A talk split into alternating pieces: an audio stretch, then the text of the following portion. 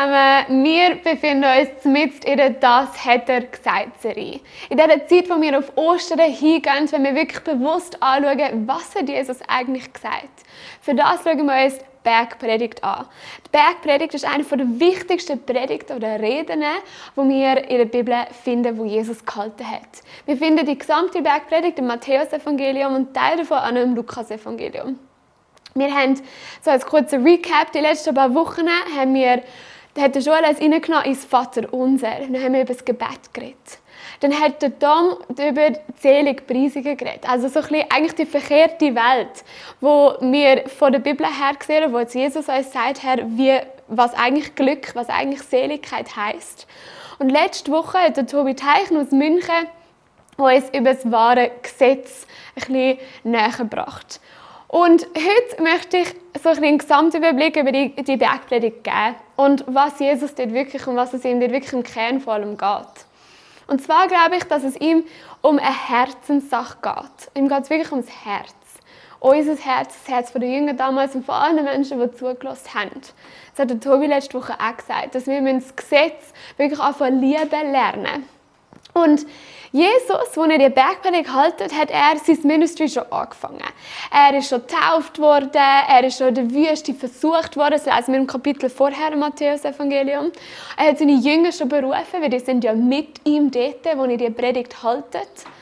Und jetzt haltet er eben die, die Bergpredigt. Und wenn wir es vom Matthäus-Evangelium haben, die das Matthäus-Evangelium ist wirklich so rund um so fünf Predigten oder Reden, wo Jesus gehalten hat und das baut sich das Matthäus-Evangelium auf.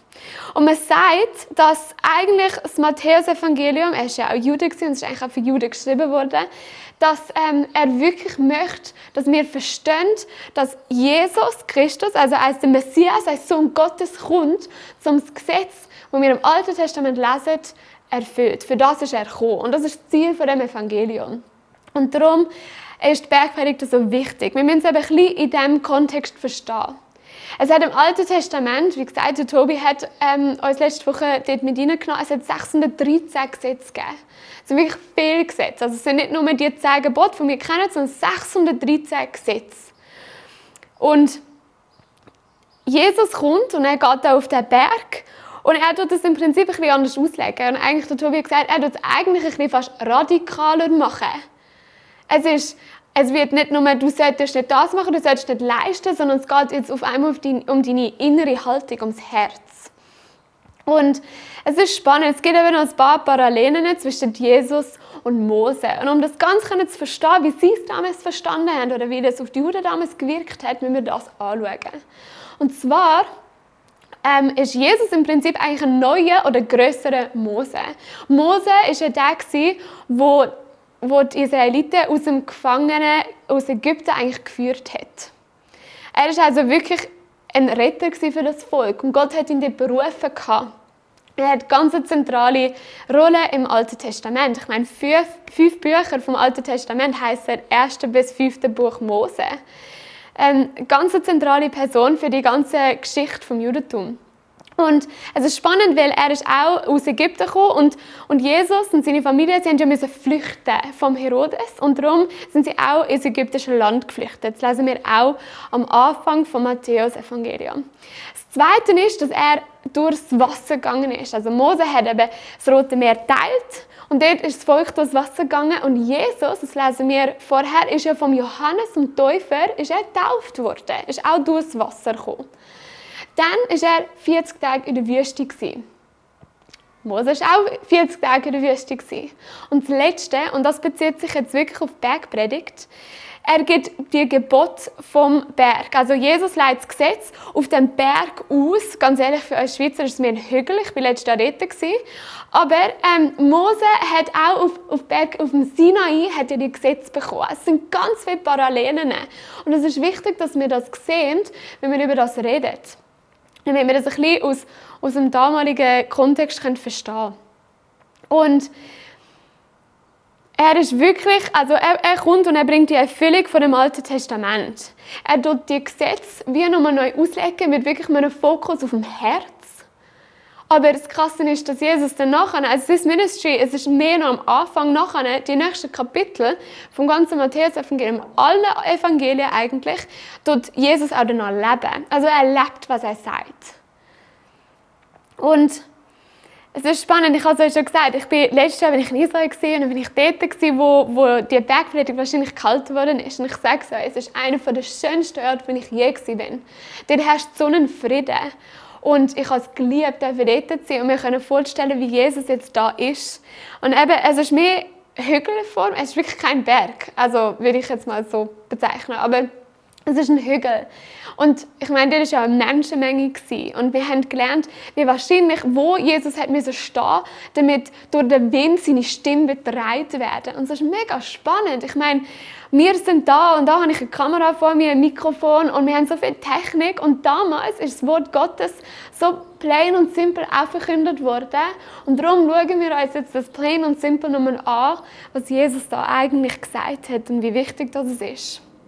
Und ähm, er sagt immer wieder, im Matthäus 5 sagt er wieder, hey, ihr habt gehört, ihr habt gehört, ich äh, da, da, da, er erzählt etwas, so das Gesetz anschauen und dann sagt ich aber sage euch.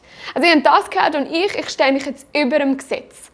Und das müsst ihr euch vorstellen, ist wie wenn zum Beispiel der Joel äh, kommt und sagt, Schau, der Bund hat das gesagt, ich, aber ähm, ich sage, da darfst gar nicht mehr rausgehen. Und, und zwar nicht, weil ähm, der Bund sagt, sondern wirklich tiefst in mir drinnen sage ich, gehe nicht mehr raus, gehe gar nicht mehr, also nicht mehr spüren, mache nichts mehr. Das müsst ihr euch so vorstellen, ist wirklich radikal gekommen und hat da einfach nochmal einen oben drauf gegeben. Und es war schon noch krass, gewesen, auch damals. Und wir hat das wie, müssen ein bisschen versuchen einzuordnen, was Jesus eigentlich gemacht hat.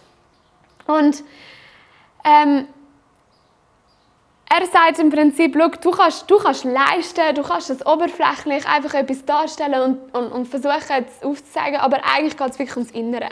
Es geht um dein Herz. Es ist radikaler, weil es wirklich um die ganzheitliche Person geht.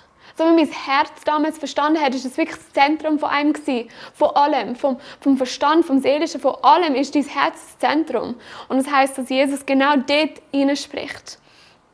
Und das Krasse ist, dass eben, ich habe es schon gesagt, er lebt auch danach und er hat wirklich auch einen neuen Bund gebracht. Und wir leben schon unter dem neuen Bund.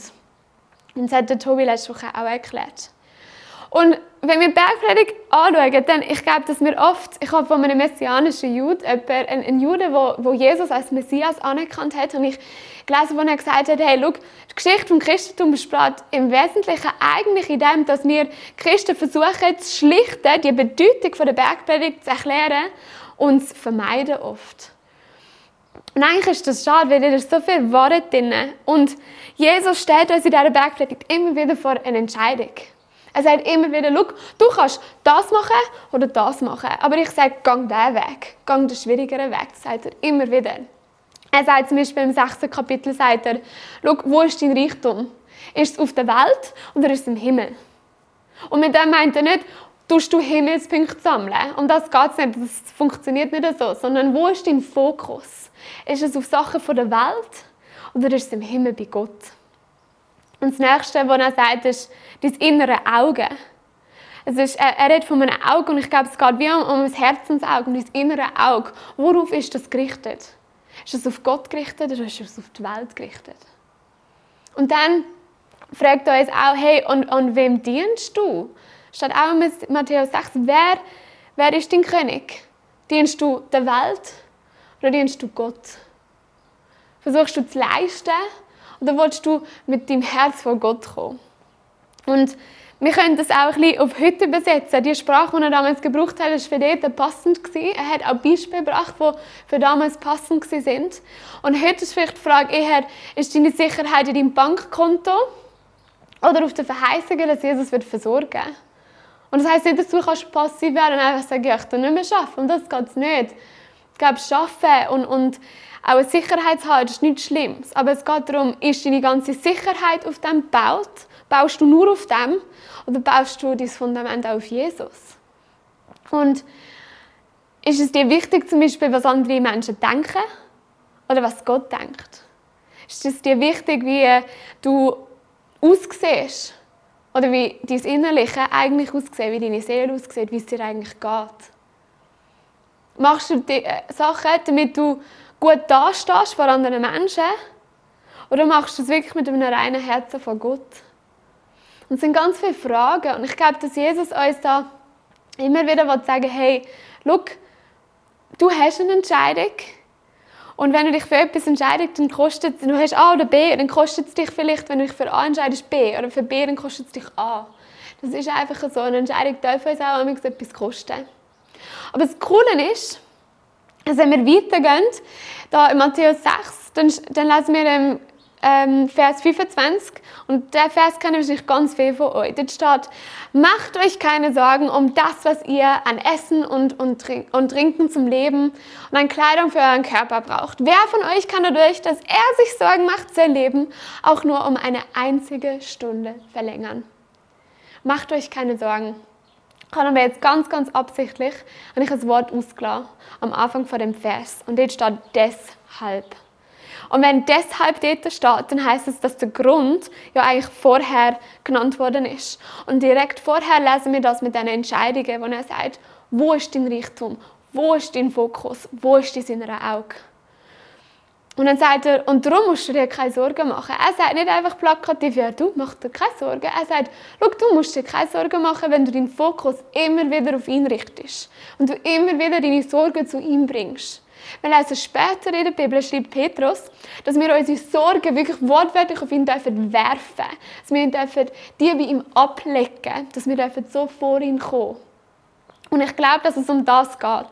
Um das Herz dahinter. Dass wir dürfen wissen, okay, Sorgen, die können kommen. Ängste, die können kommen. Ich meine, momentan, ich glaube, für, für viele Leute ist es schwierig.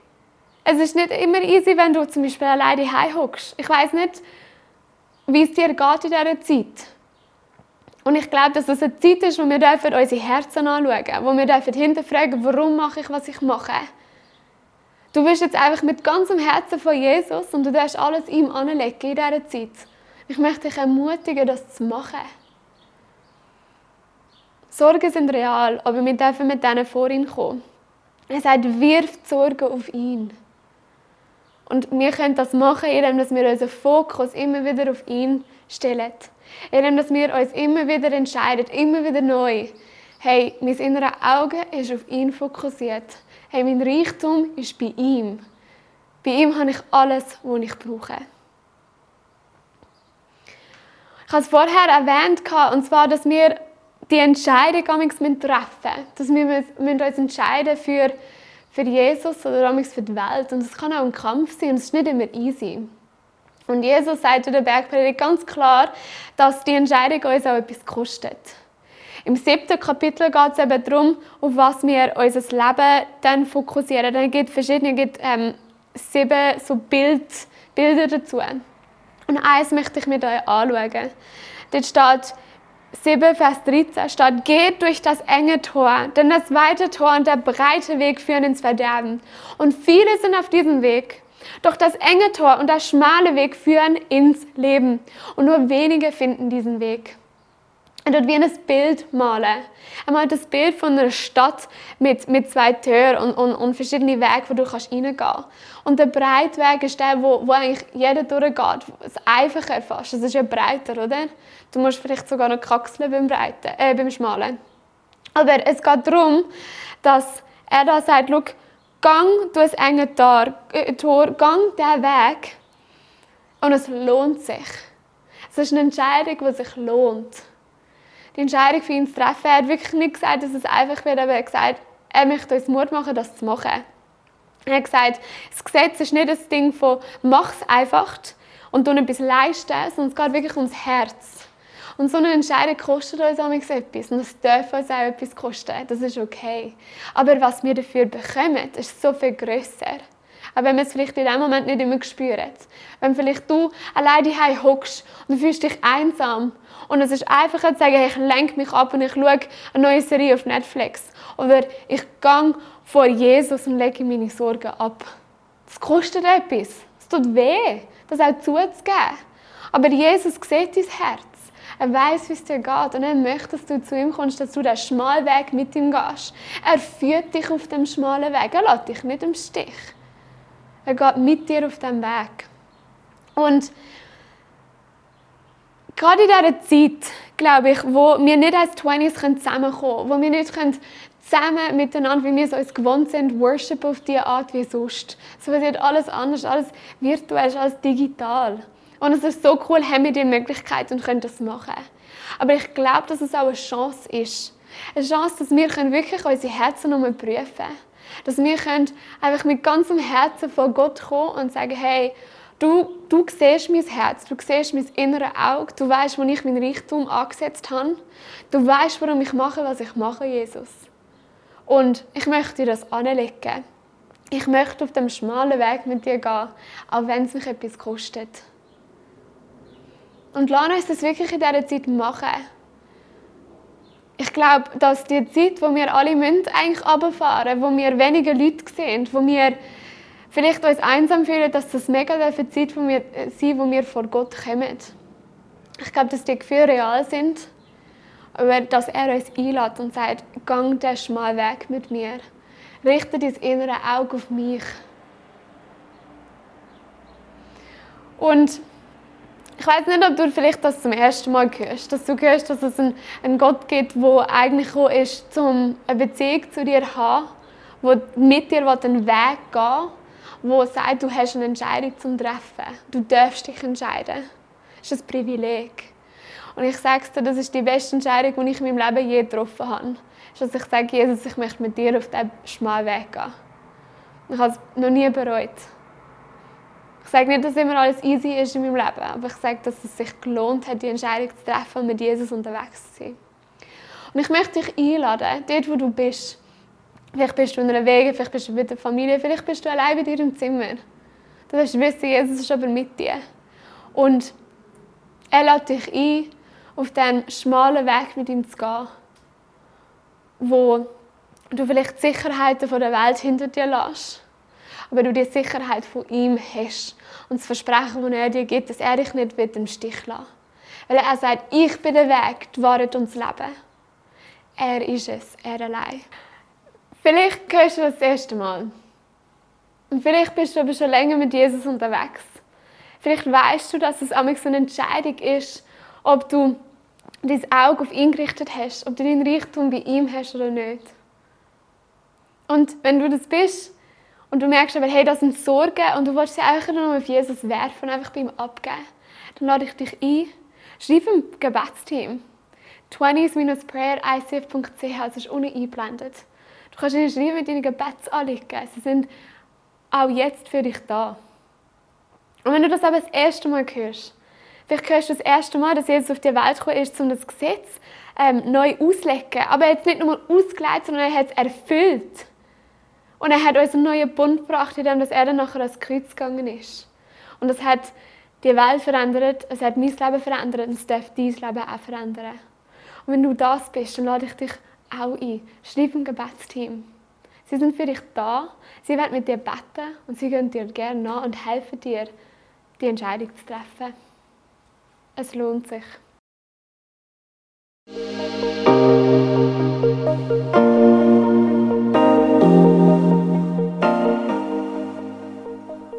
Durch so Messages zu dir redet, ist das mega kostbar.